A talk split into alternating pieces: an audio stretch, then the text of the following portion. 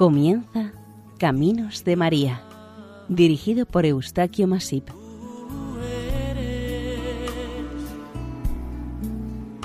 entre todas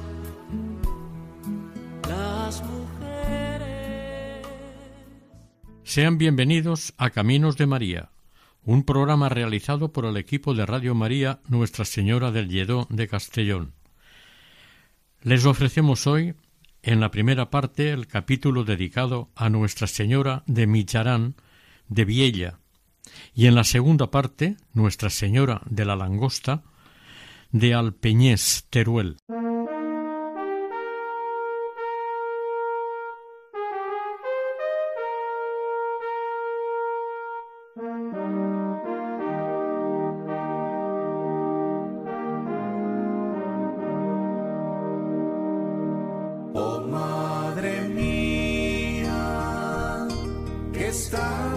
Cielo, envía el consuelo a mi corazón.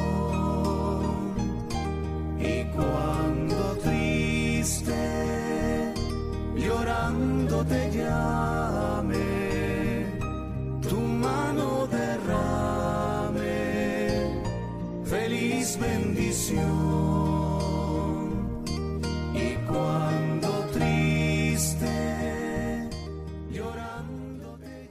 Viella era un municipio que hasta el año 1970 fue la capital natural del Valle de Arán. En este año se anexionaron cinco localidades vecinas y desde esa fecha se la denomina con un nombre compuesto por Viella y Micharán.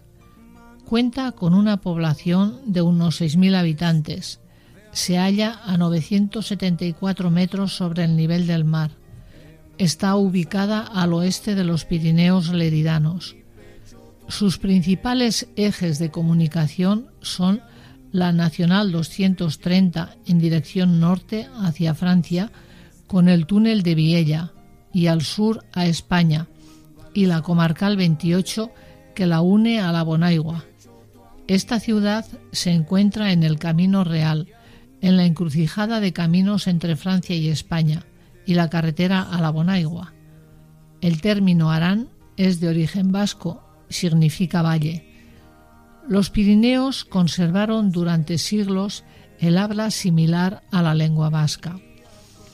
En muchos documentos hallados consta que Viella ya existía en tiempos de la dominación romana, pero fue en la Edad Media cuando asume su importancia como centro administrativo y sede de reuniones diplomáticas entre franceses y los enviados de la corona aragonesa. Entre 1298 y 1313, Felipe IV el Hermoso, rey de Francia, ocupó este valle durante casi 15 años con intención de incorporarlo al reino galo.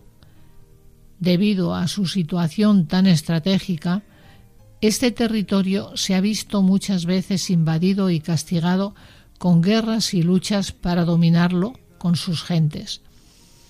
Como ejemplo de este dicho se sabe que en tiempos de Pedro III de Aragón, Viella fue ocupada por Jaime III de Mallorca. En 1473, las tropas francesas la asolaron. Con la guerra del Segadors, Laval fue ocupada por las tropas castellanas de Felipe IV. La villa fue saqueada e incendiada por José de Margarit. Durante la Guerra de Sucesión, al principio del siglo XVIII, las tropas de Felipe V convirtieron el Valle de las Orcas en lugar de martirio de los austriacistas araneses prisioneros. Con Napoleón se construyó un fuerte que fue desaforadamente usado por las tropas carlistas y liberales en contra de los intereses de la villa. En la Guerra Civil del 36 fue base de enfrentamientos entre las tropas nacionales y los maquis por los Pirineos. Viella es una ciudad que ha ido creciendo a lo largo y ancho del margen izquierdo del río Garona, en la confluencia con su afluente el río Nere. Está ubicada en la zona más amplia de todo el valle. El núcleo urbano originario de esta ciudad está en el entorno de las calles Sarriulera y Machor, ambas paralelas al río Garona.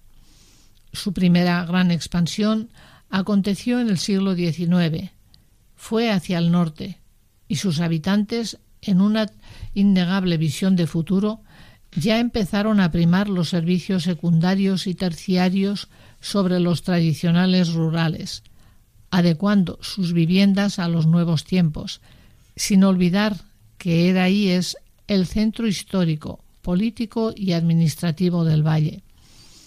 Hoy en día es uno de los más importantes centros turísticos de los Pirineos, tanto en invierno como en verano. A unos 100 metros de la Peira, entre la carretera y el río, hay unas ruinas de un antiguo convento e iglesia, Santa María de Micharán, a un cuarto de hora de Viella. Como indica su nombre, está en medio del valle. Muy cerca, una piedra plantada o mojón o menir que parece ser el centro geográfico del Valle de Arán. Existe una tradición que atribuye su fundación a San Paulino en el siglo VIII, pero otra posterior lo sitúa en el siglo XV, y como la mayor parte de las poblaciones pirinaicas, está relacionada con el emperador franco Carlomagno. Estas dos tradiciones coinciden en afirmar que su edificación se realizó sobre un templo pagano anterior. Citada esta villa en 1175 en un acta de donación de San Marcet, Alto Garona, a los templarios en 1144. En ella se expresa la voluntad de donación del obispo Bernat de Comanges, obispo de Covenarum et Save et in Coserans et in Arano, en el siglo XIV se instalaron en este convento los monjes agustinos de San Agustín de Paño. Llegaron a este convento aranés procedentes de Tolosa del Languedoc. Este monasterio quedó destruido a consecuencia de las continuas luchas mantenidas entre el rey Juan II de Aragón y el conde de Pallars, que contaba con el apoyo del rey de Francia. Los monjes, vistos los continuos conflictos, tuvieron que emigrar y regresar a Tolosa. Cuando en 1506 quedó restaurado este monasterio, el rey Fernando II, el católico, lo dotó y adecuó para que se instalaran los religiosos agustinos procedentes de Santa María de Gracia de Lérida. En esta ocasión ya no se llamó a los agustinos de Tolosa de la importancia de la iglesia de este monasterio restaurado nos dicen los actos que en él se celebraban, en especial el juramento del gobernador del Valle de Arán y de sus sucesores de respetar y guardar las libertades y privilegios araneses en presencia de los consejeros y prohombres del valle. El convento, adosado a la iglesia en, en 1836, fue exclaustrado derrocado y disuelta la orden religiosa. Durante la Guerra Civil del 36, este templo fue utilizado como polvorín y volado el 17 de abril de 1938, cuando entraron las tropas nacionales. La iglesia de Santa María de Micharán era un edificio románico de finales del siglo XI. Fue modificado en el XIII y sobre todo en el XIV. Era una iglesia de planta basilical como otras que existen en toda la zona pirenaica. Constaba de tres naves desiguales con tres ábsides de arco apuntado semicircular. Las naves estaban separadas por pilares circulares a cada lado de la nave central. Esta era más amplia y elevada que las otras dos naves y se edificó con pilares que en el siglo XV fueron sustituidos por contrafuertes interiores con arranques de arcos para aguantar mejor el peso de la techumbre que presentaba dos pendientes. La puerta de entrada se encontraba a mediodía con un campanario al lado en forma de espadaña. Aún pueden observarse la decoración de los arcos lombardos de los ábsides.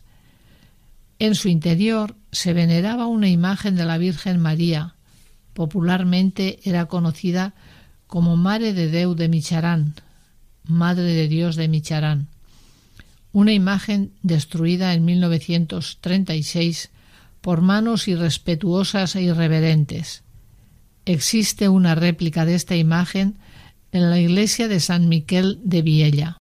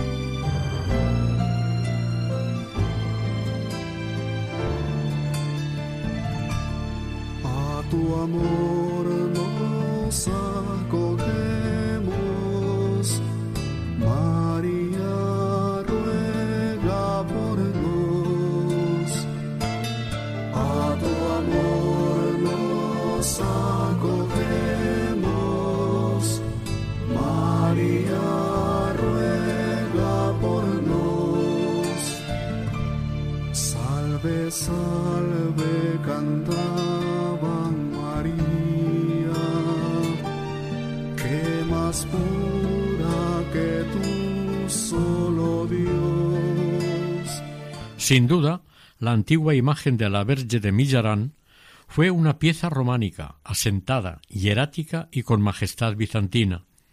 Actualmente poco se sabe de ella, pero sí se sabe de la devoción que despertaba entre los araneses en general.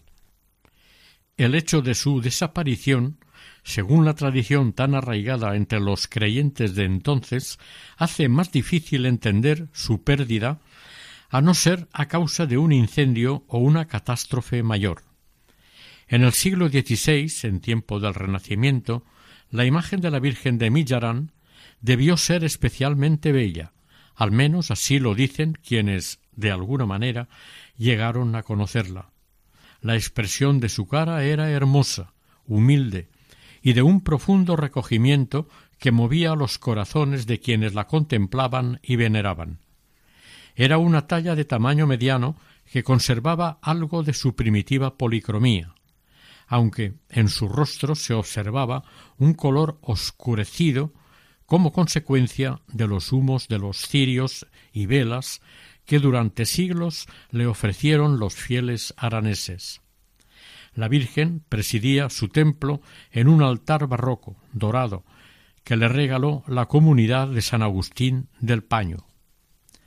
El escultor que talló la imagen renacentista era un buen conocedor de la técnica escultórica del momento. Esculpió una hermosa imagen de María, sentada en su trono con el niño Jesús sobre la rodilla izquierda. Estas dos imágenes del conjunto escultórico estaban coronadas con imperial corona de oro, y una aureola circular de rayos la completaba por detrás. La de la Virgen estaba rematada con las doce estrellas. El rostro de la Virgen estaba evidentemente mucho mejor tallado que el rostro del niño. La Virgen llevaba un manto en la cabeza y sobre su cabeza la corona. El manto le caía por la espalda y se recogía entre las rodillas, por debajo del manto sacaba el brazo derecho y la mano sostenía una manzana. Con la otra mano mantenía al niño. La preciosa túnica, repleta de pliegues, llevaba numerosos dibujos en relieve. La túnica del niño tenía la misma estructura que la de la madre.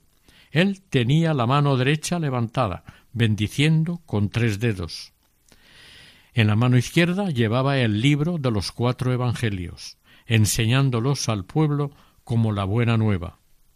También había en la iglesia una interesante pila de agua bendita decorada en su pie con estrellas y flores.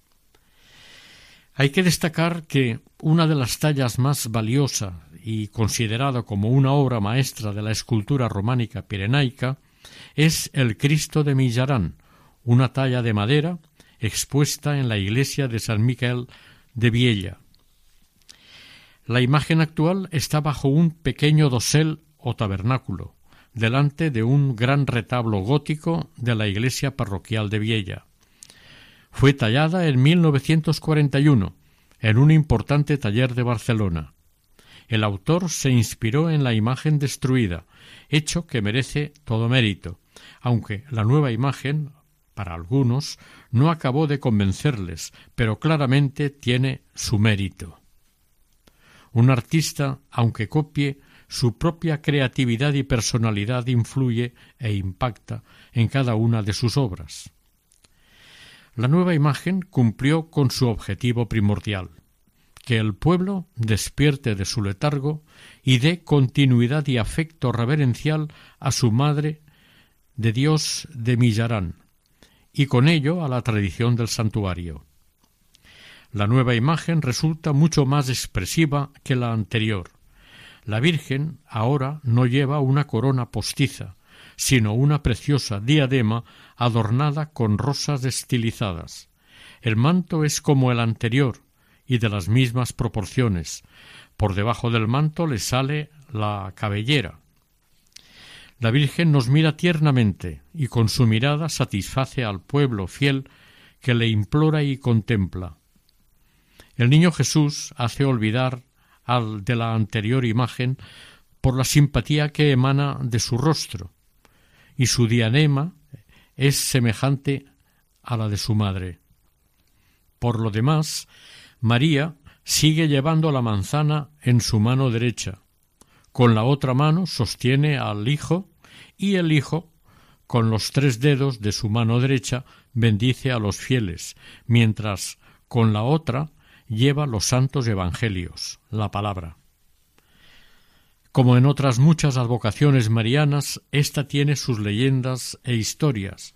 Una de ellas cuenta que un asno diabólico destruía por la noche lo que los frailes agustinos construían durante el día, hasta que uno de los frailes consiguió domarlo, y a partir de ese momento se convirtió en un decisivo colaborador de los religiosos. Otro relato cuenta que un tal Pinós, hallándose en medio de una gran tormenta de nieve en el puerto de Viella, se refugió en una cueva para protegerse de la tormenta, pero al momento entró en la cueva un gran oso pardo. Pinós, temeroso y confiado, prometió a la Madre de Dios de Millarán, ya entonces patrona del valle, que si el oso no le causaba ningún daño, le daría al convento las tierras que un hombre puede segar en un día. Al quedar sano y salvo, les dio a los frailes el prado adyacente a la capilla de su propiedad que aún se llama el Prado del Prior.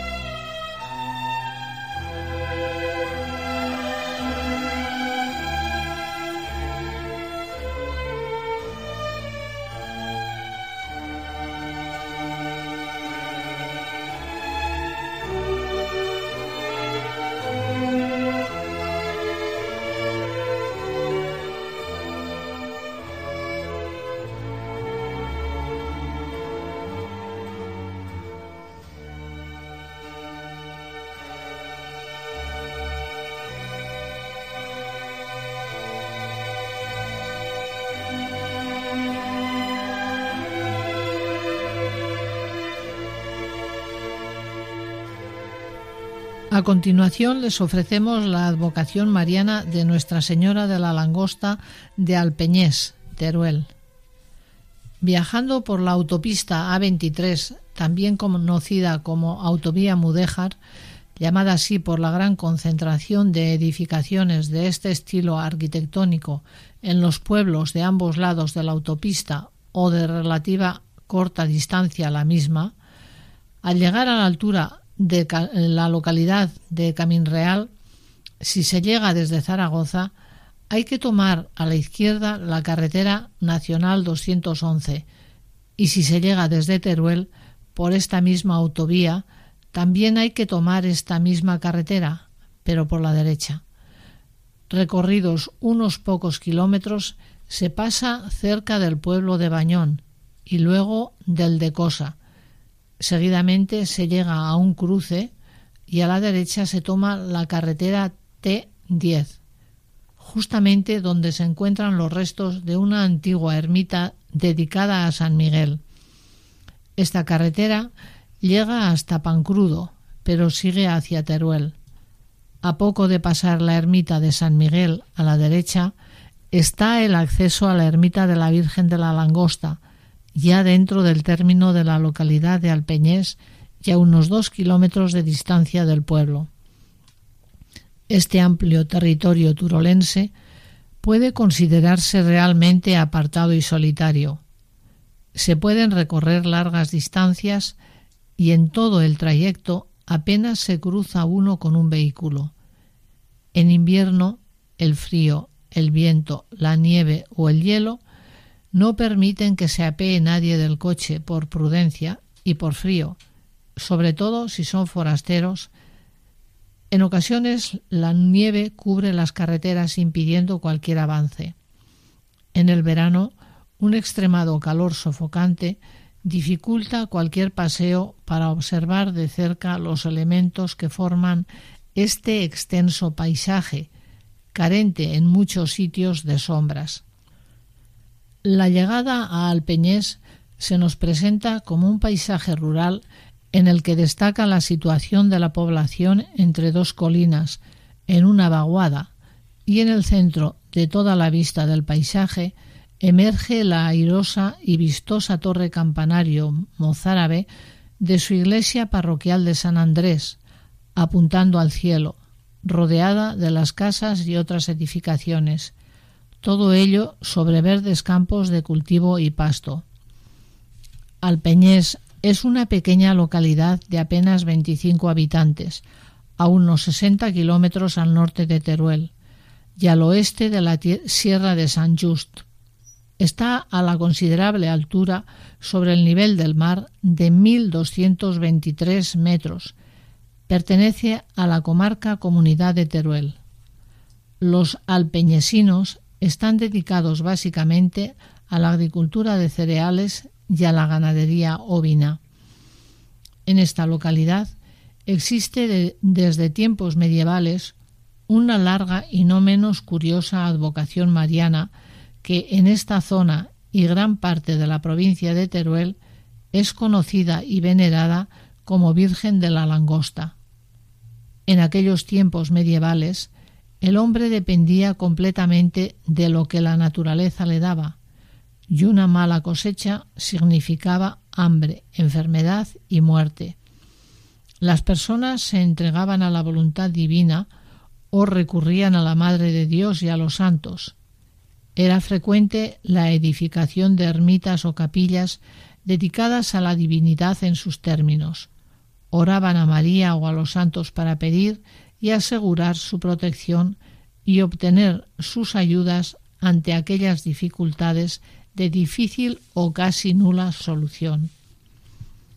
Para unos historiadores, el origen de este santuario lo sitúan en los tiempos azarosos de la Edad Media. Parece ser que estuvo ubicado sobre el solar que ocupó antiguamente un lugar llamado Angosto hasta el siglo XIV, perteneciente al lugar de Villagarda. Como consecuencia de una grave epidemia u otras infecciones, el lugar quedó prácticamente despoblado. Al menos así lo atestiguan documentos encontrados de aquella época. En esta situación, los pocos supervivientes del lugar pasaron de Villagarda a ocupar el solar de la actual población de Alpeñés, esta ya existente desde el siglo XII. Este topónimo de Alpeñés, según los filólogos, parece ser de origen mozárabe y significa peñascoso, cosa que encuadra perfectamente en el enclave que está ubicada esta pequeña localidad. Otros estudiosos se acogen a un documento de procura de 1433 referente al privilegio que tenía el santuario sobre la propiedad de su dehesa. En este documento se dice que como la dicha iglesia ermita de Santa María, llamada del Angosto, casa y capítulo de la cofradía de aquella situada en el término de Villagarda, aldea de la comunidad de Daroca, lugar yermo, tenían desde tiempo inmemorial que las gentes no recuerdan una dehesa para siempre, de hierba, de leña y de caza de conejos, aunque no aparezca ningún escrito que lo acredite. Pero es cierto que esto quedó en las memorias de las gentes, atribuyendo la pérdida de documentación a causa de las guerras y desgracias ocurridas cuando se enfrentaron entre sí los reyes de Aragón y de Castilla. La nueva homologación de concesiones se otorgó el 8 de julio de 1451.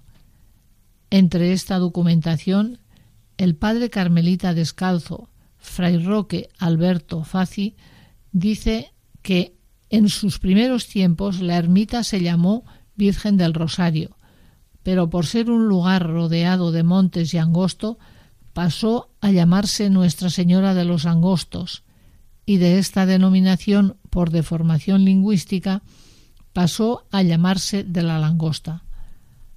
Algún autor, no conforme con esta opinión, reivindicó que desde un principio se llamó de la langosta y que la corrupción de costumbres en el lenguaje popular llevó a llamarla de langosto.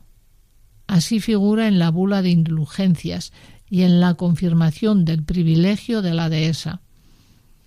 Posteriormente pasó a llamarse como al principio, es decir, como Virgen de la Langosta, y según dice este mismo autor, gracias a los beneficios otorgados por esta divina señora contra la terrible praga con dicho nombre.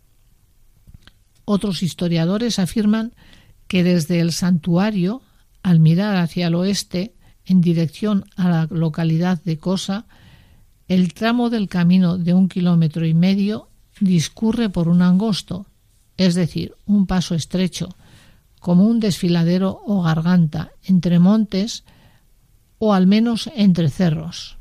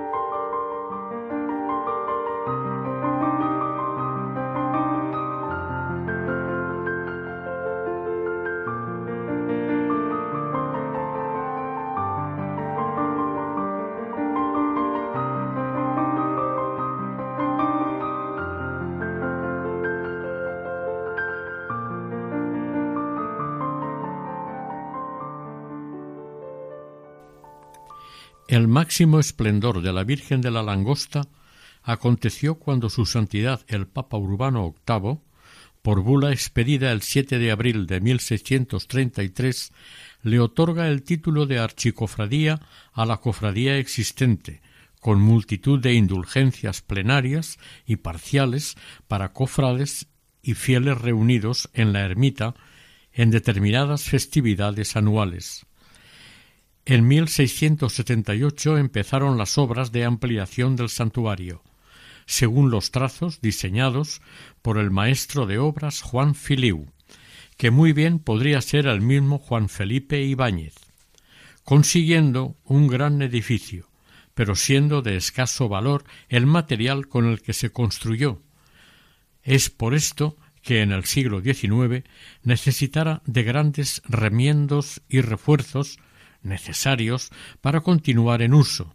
Aun así, el deterioro continuó en el siglo XX, de tal manera que en 1980 quedó en estado absolutamente ruinoso, siendo abandonado hasta quedar lo que ahora se conserva.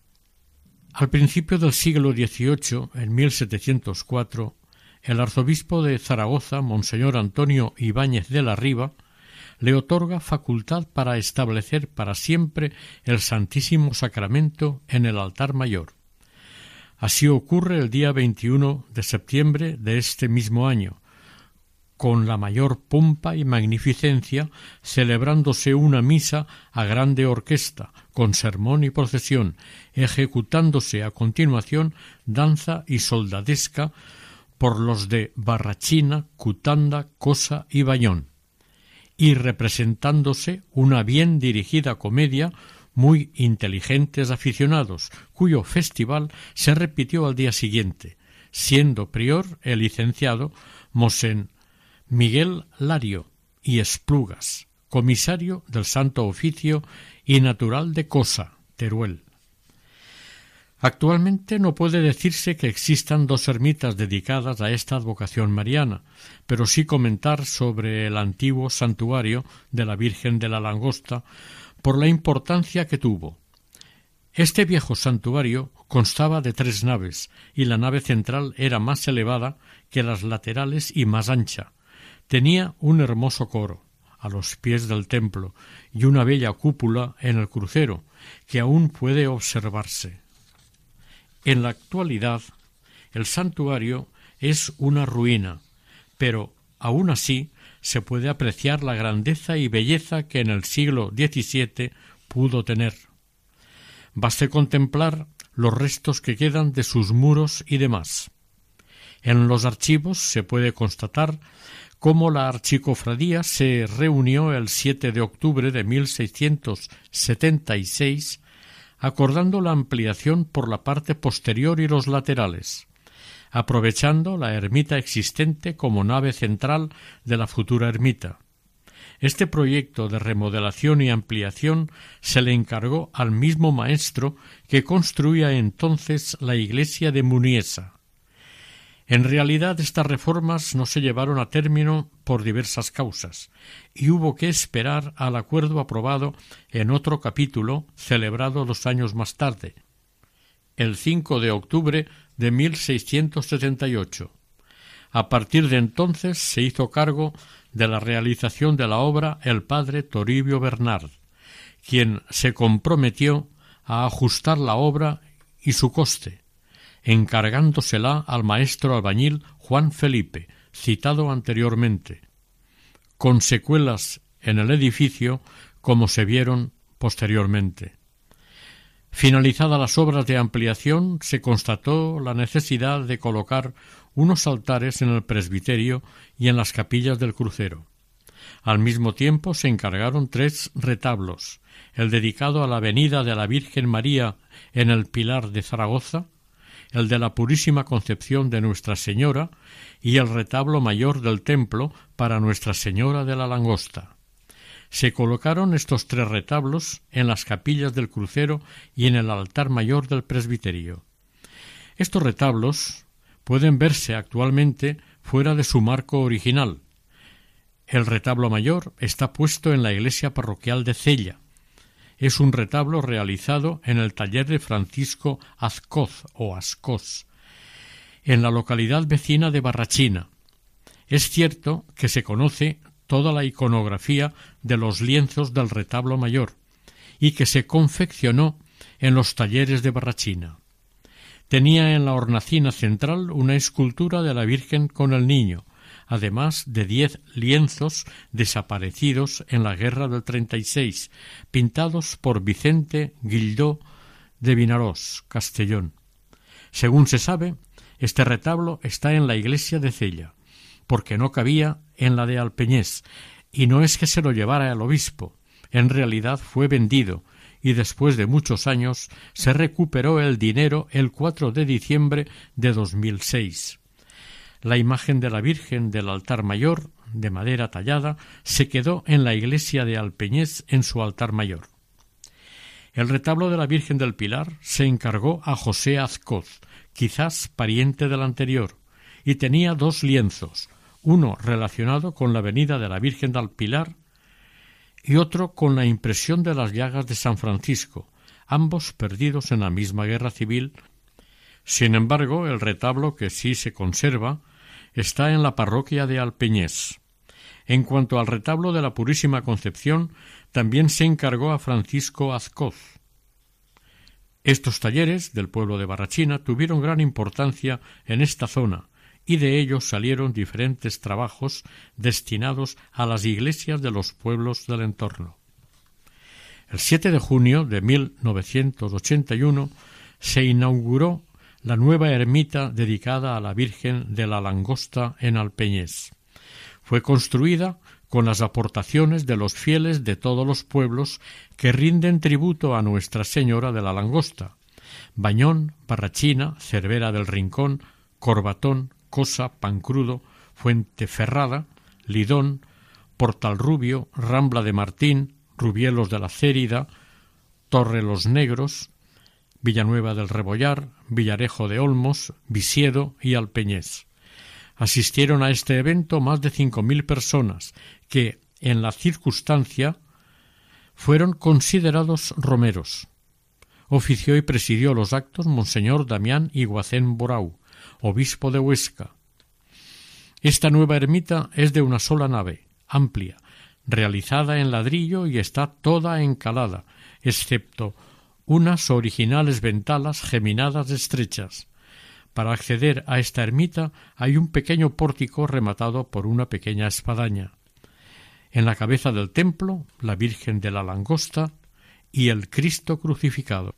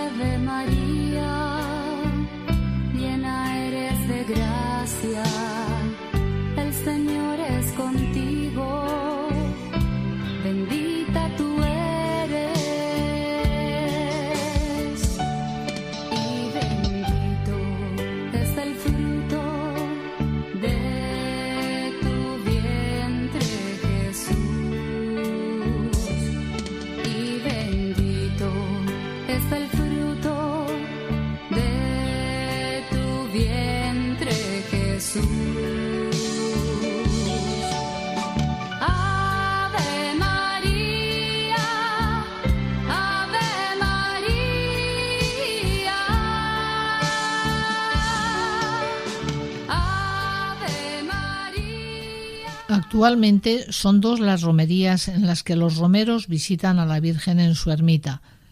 La del primer sábado de junio, que casi es exclusiva de la localidad de Alpeñés, y la otra el primer domingo de octubre, con asistencia de los fieles de todos los pueblos que se definen como devotos de esta advocación mariana. En esta romería de octubre se ofrece a los romeros participantes una buena sardinada. Hoy y siempre, la ermita de Nuestra Señora de la Langosta es y ha sido un referente histórico y afectivo en la historia de estos pueblos del entorno del santuario, antes y de la ermita ahora. Esta nueva ermita carece de valores notables arquitectónicos y artísticos, por lo que la devoción de los fieles asistentes se centra en la imagen de la Virgen Madre de Dios y la del magnífico Cristo que preside la cabecera del templo, que es especialmente venerado. Los municipios que rinden devoción y tributo a la Virgen de la Langosta se ocupan en atender, ordenar y cuidar la ermita. Cada uno cumple esto como propio de cada pueblo y dan gracias constantemente por no haber entrado nunca en sus términos una plaga de langosta. Cabe dentro de esta historia de la Virgen de la Langosta una anecdótica y muy frecuente situación que se vive en el mundo rural español. Es la experiencia de los correcaminos de Dios, de los curas rurales.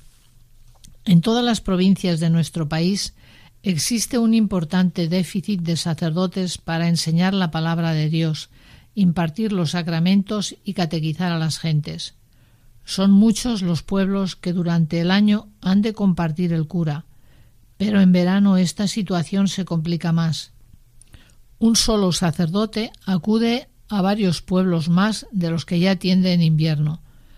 Trabajar en el mundo rural exige desplazamientos continuos y recorrer largas distancias. Ellos comprenden mejor que nadie las consecuencias del despoblamiento. Muchos son los que recorren largas distancias para atender a unos pocos feligreses. Cuando son jóvenes y tienen medios de transporte, puede resultar agradable, incluso divertido, pero ya con cierta edad le complica gravemente la vida en muchos aspectos al cura. Cualquier ejemplo de esta situación siempre tiene un nombre y unos apellidos. Un sacerdote es una persona con un claro comprometido y espiritual objetivo, la salvación de las almas para el Señor, y ello exige mucha entrega, voluntad, valor y amor. Como muestra de estas complicadas situaciones, les contamos la experiencia de un fraile franciscano residente en Teruel capital. Está encargado de atender al Peñés y Pancrudo, dos pueblos muy vinculados con la Virgen de la Langosta. Cada domingo a las ocho de la mañana sale de su convento de Teruel en dirección a estos dos pueblos de la provincia por la carretera nacional N420 y pasado el pueblo de Perales de la Alfambra toma la carretera hacia Pancrudo y Alpeñés para atender ambas iglesias parroquiales y a sus feligreses desde hace años. En cada parroquia oficia su misa dominical. En algunas ocasiones ha llegado a celebrar hasta cuatro misas. Eso si se están celebrando sus fiestas patronales. También recuerda que en alguna ocasión las lluvias torrenciales le impidieron cumplir con su misión, no pudiendo llegar a una de sus parroquias por anegar las aguas completamente alguna carretera. En declaraciones hechas a medios de comunicación, ha explicado las dificultades que se le presentan cuando nieva el viento arrastra la nieve y cubre la carretera, además de que a veces hay hielo, y en verano no se cruza con casi nadie, y relata que en alguna ocasión se encuentra un pastor acompañado de unas pocas ovejas en el margen de la carretera. En su opinión, bien fundamentada, es preocupante la falta de vocaciones de hoy en día, y recuerda con cierta nostalgia sus años como seminarista en la segunda mitad del siglo pasado quiere dejar claro que a este paso, sin seminaristas ni novicios en los conventos, va a ser muy difícil mantener los conventos y, sobre todo, llevar la palabra de Dios a los apartados pueblos de la despoblada España rural.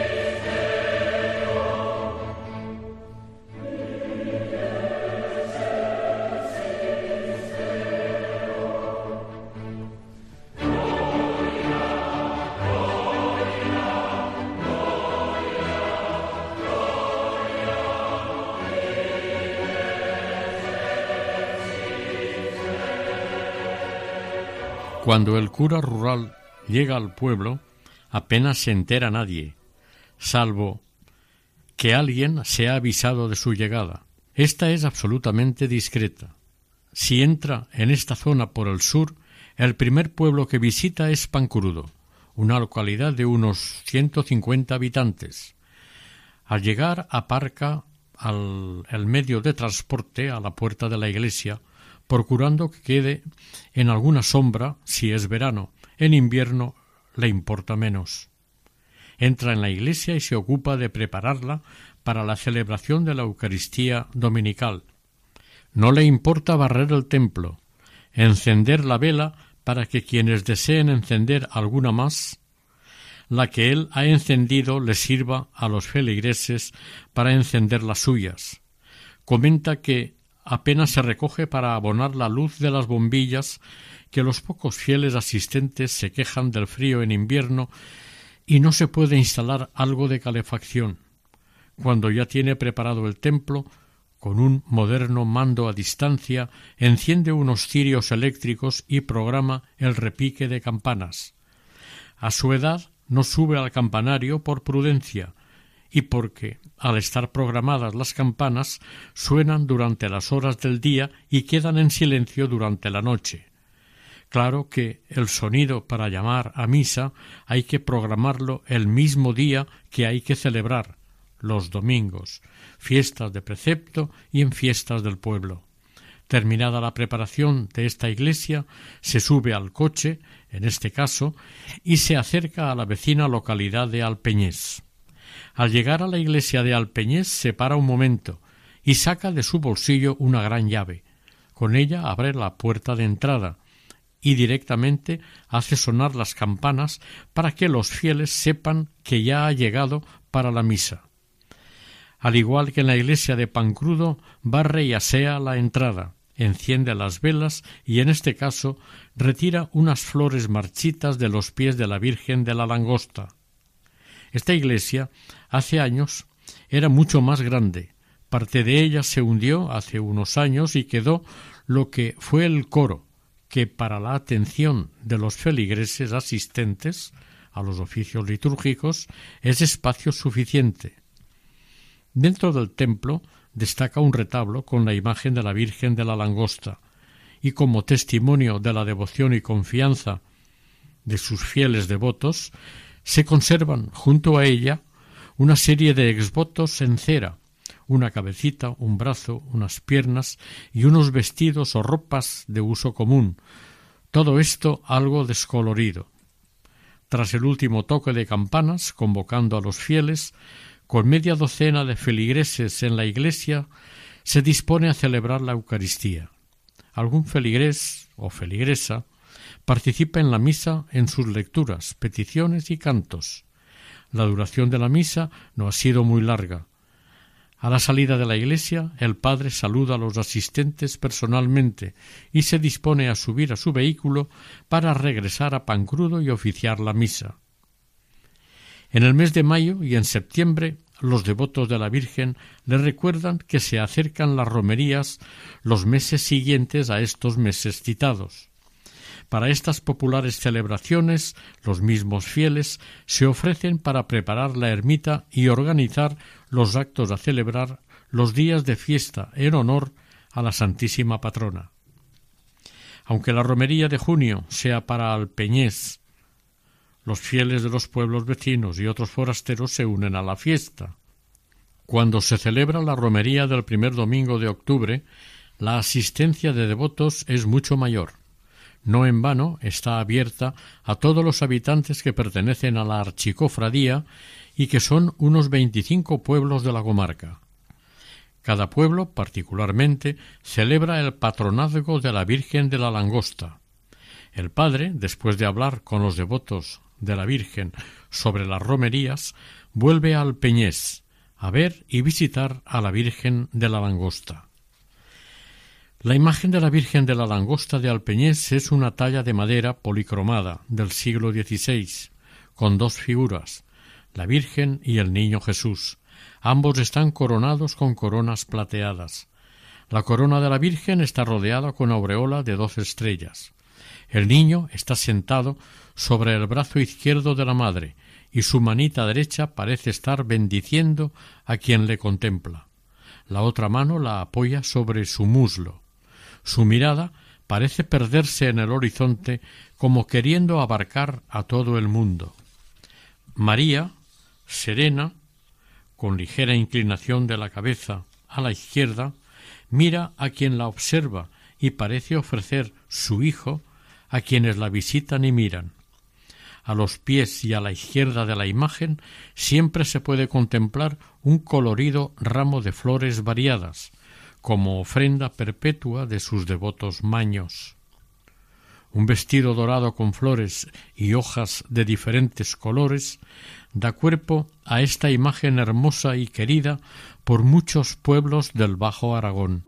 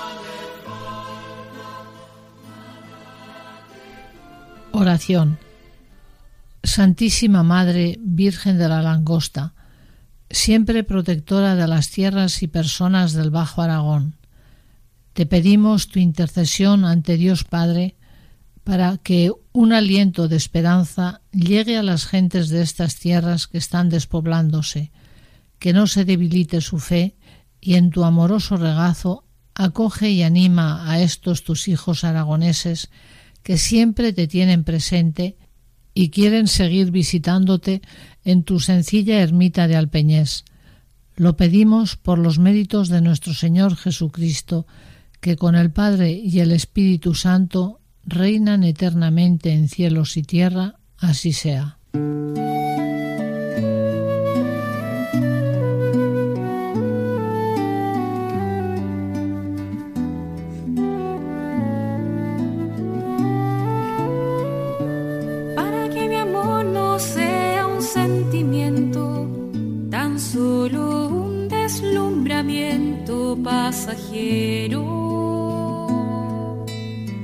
Para no gastar las palabras más mías ni vaciar de contenido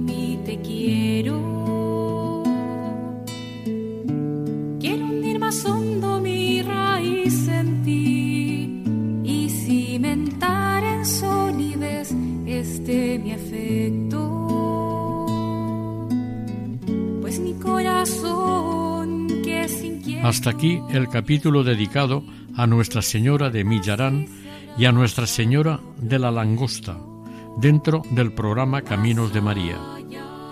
El equipo de Radio María en Castellón, Nuestra Señora del Lledó, se despide deseando que el Señor y la Virgen nos bendigan.